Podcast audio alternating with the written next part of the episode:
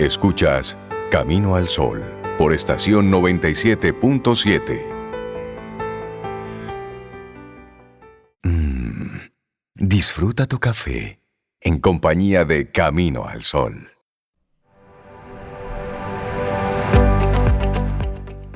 Y decía Tom Stoppard que cada salida es la entrada hacia alguna parte.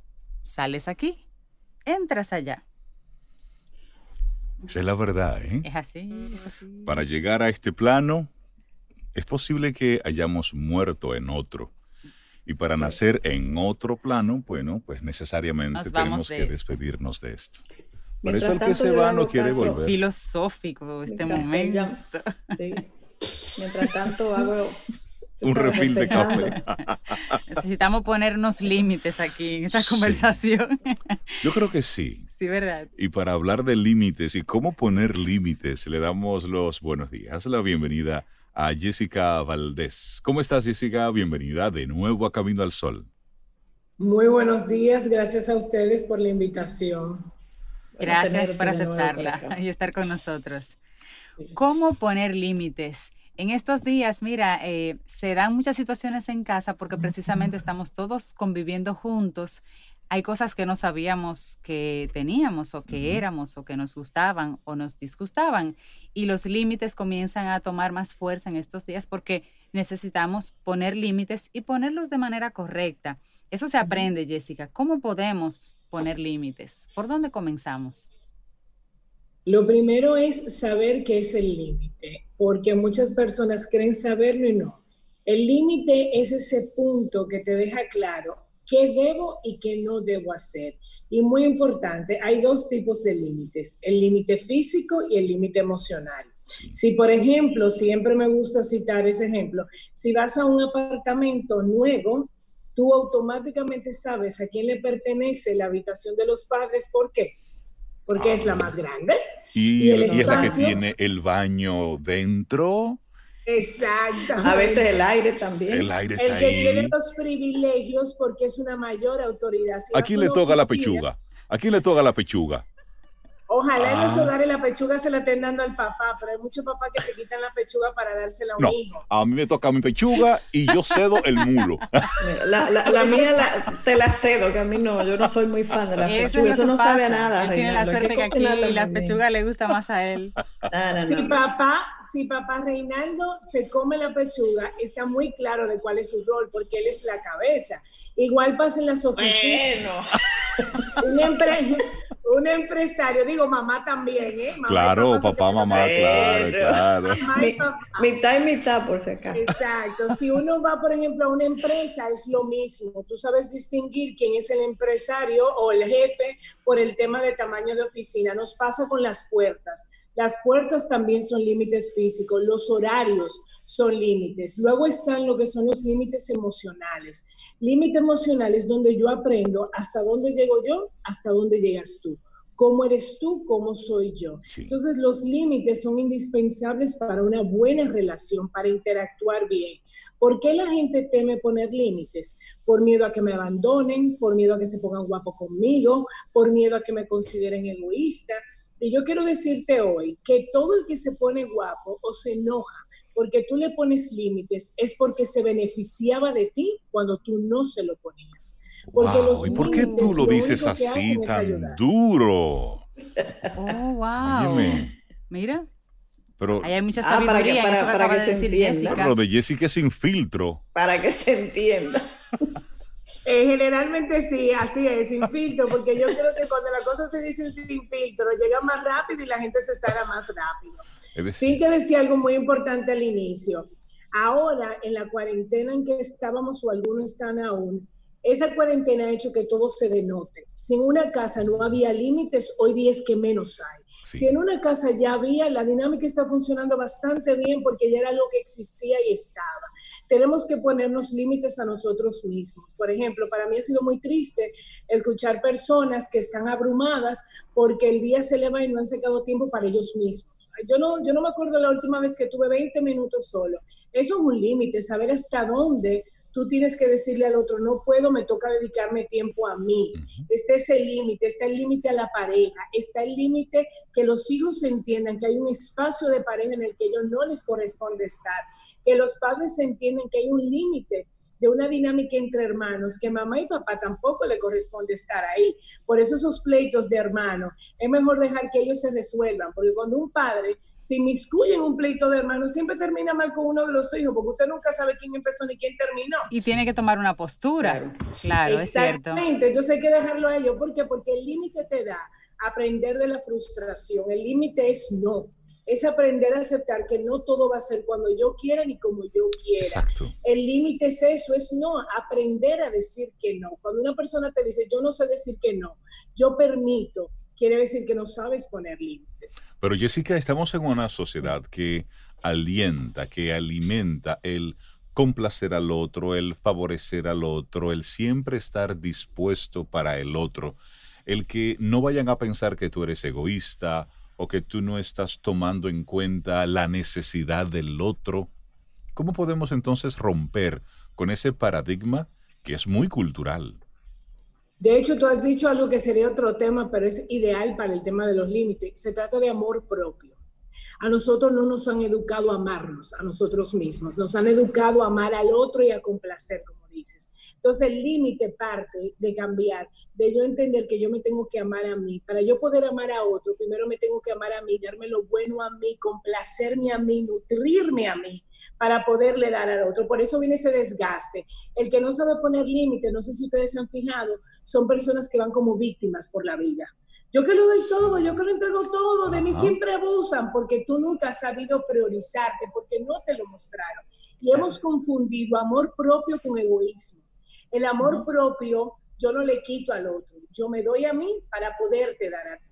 En el egoísmo yo solo me veo a mí y en el límite es todo lo contrario, yo te veo a ti, pero primero me veo a mí, porque si yo no reconozco mis límites míos, yo no puedo ver los tuyos. Por supuesto. Claro, así es. Si no estoy sobre una base firme, sólida, no puedo apoyar a otro. Muy buena esa aclaración. Y Jessica, siempre pensamos también, eh, está la idea, digamos, generalizada, de que hay una edad para empezar a poner límites que de una edad hacia atrás el niño no entiende de límites, no conoce y que no hay que ponerlos. Y queremos entonces refrenar ese, ese potro ya cuando está violento y cuando ya tiene todo, tú sabes, a, sus anchas, digamos. Y ahí entonces queremos poner el límite.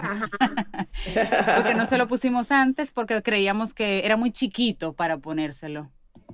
Porque de repente los padres cuando tienen hijos pequeños no quieren poner límites y sin querer se vuelven padres permisivos es que él no entiende, que él está muy chiquito, que eso no es nada, no le hace daño a nadie. Las cosas se aprenden en la, en, la, en la, infancia. Lo que tú vas a hacer de un niño es en la infancia.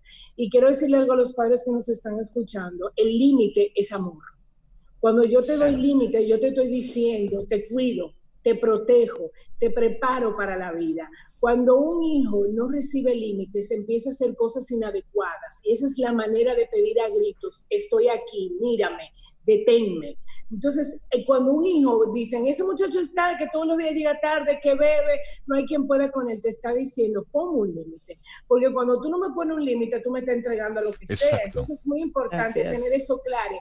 El límite es amor. Se inician desde pequeños y en la adolescencia, ahí es que sale el tema de los límites, porque él se está volviendo grande, no es grande, pero se cree grande. Y ahí es interesante que podamos eh, introducir como concepto lo que es la autogestión, la autorregulación. Si de pequeño no conocí los límites, de adulto será muy difícil yo poder autogestionarme, autorregularme, autocontrolarme, porque simplemente no sé hasta qué punto puedo ir llegando. Inclusive si esto lo llevamos hacia una mascota, tú quieres realmente disfrutar una mascota, tienes que ponerle límites, tienes que ¿Eh? Entrenarla, Tienes que entrenarla, decir que, sí, que no, dónde puede hacer sus necesidades, a qué hora come, a qué hora pasea, si es el caso de un perro. Y eso te va a permitir que tu mascota esté más segura, pero tú puedas disfrutar de la compañía y de todas esas cosas chulas que te brinda el tú tener una mascota que está entrenada. Y me ha encantado tu ejemplo porque yo no tengo perros, pero yo disfruto mucho cuando una persona tiene ese vínculo con su mascota con el amor que habla de la mascota, con el orgullo que habla de esa mascota. Mira, por eso, porque el límite, lo que te da es una buena relación de la que tú te sientes orgulloso de decir, mira qué bien nos llevamos mi esposa y yo, en tu caso, mira qué bien me llevamos mi esposo y yo, mira qué bien nos llevamos en la familia, mi hijo me entiende cuando yo le hablo, es porque hay límites. Los límites hablan de una sana convivencia. Y en otra cosa que decías, cuando no se ponen límites, tenemos seres humanos impulsivos, que no se saben relacionar con el otro, personas con baja autoestima, porque también en el límite importantísimo, yo no pongo límite porque no tengo amor propio, yo siento que no merezco, entonces no pido, no exijo, porque temo que si te pongo el límite, tú vas a decir, no, yo no lo voy a hacer caso y me vas, me vas a abandonar.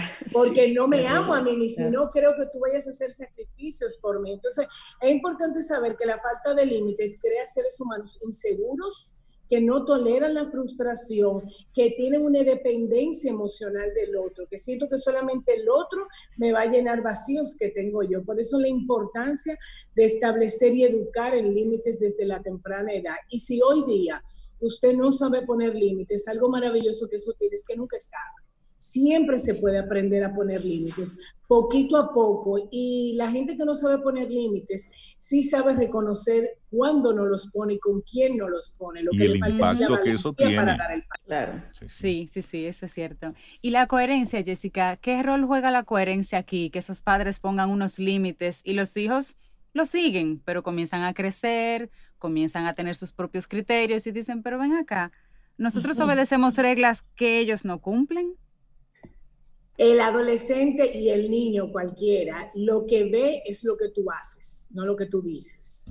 Y en la adolescencia es peor porque entonces desarrollan espíritu crítico para cuestionar. Y alma revolucionaria. Exacto.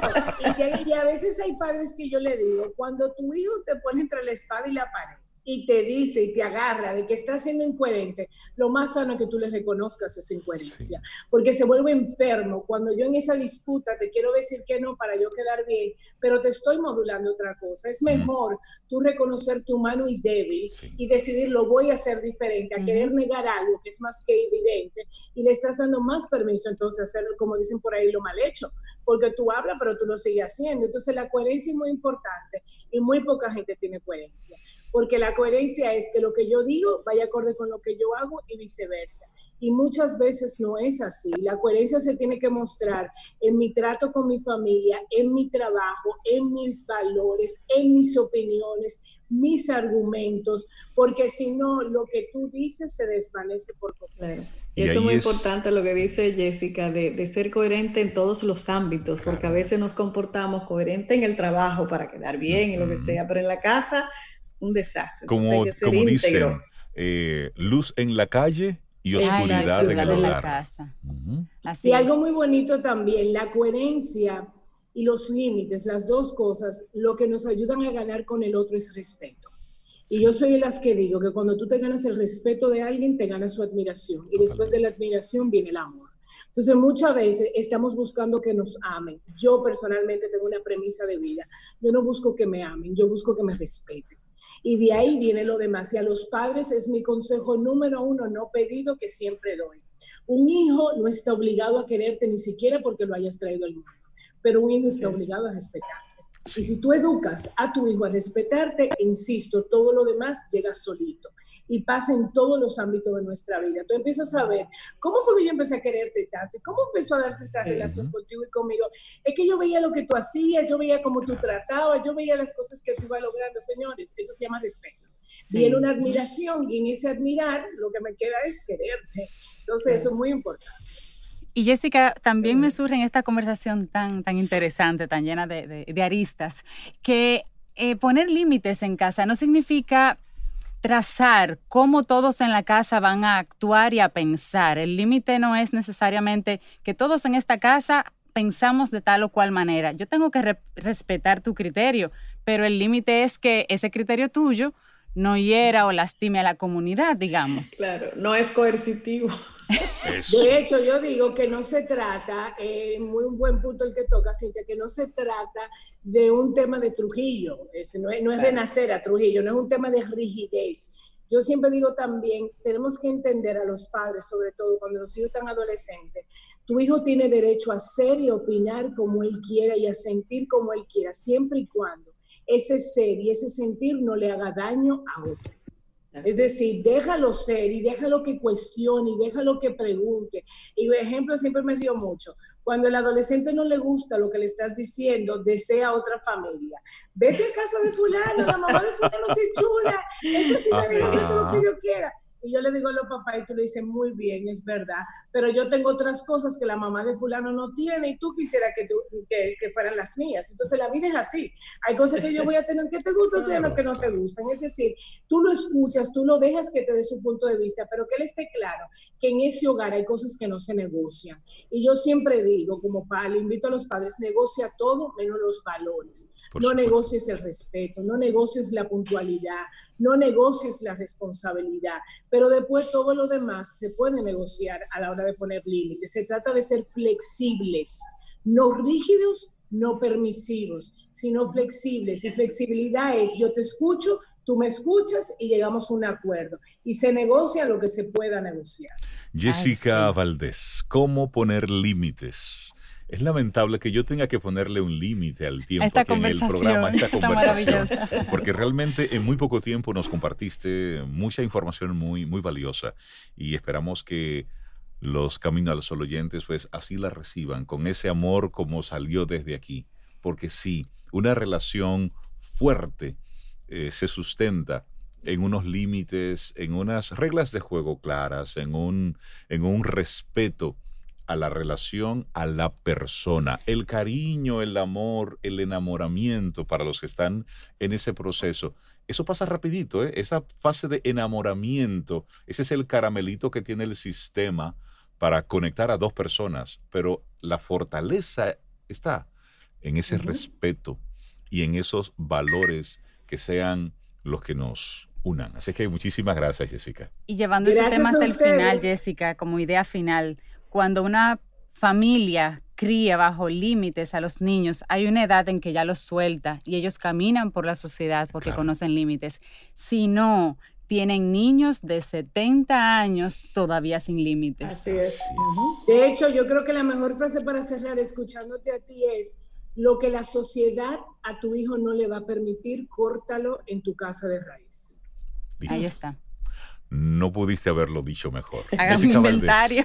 muchísimas gracias por compartirnos este tema y nosotros vamos llegando ya al final de nuestro programa por este día. Muchísimas gracias a todos los colaboradores, a todos los invitados que compartieron con nosotros en estas, en estas dos horas de muchísima información y contenido que esperamos que sea también valorado por ti, que lo hicimos con muchísimo amor. Siempre es así. mucho cariño. Gracias. Muchas gracias, Jessica. Hasta luego. Bye.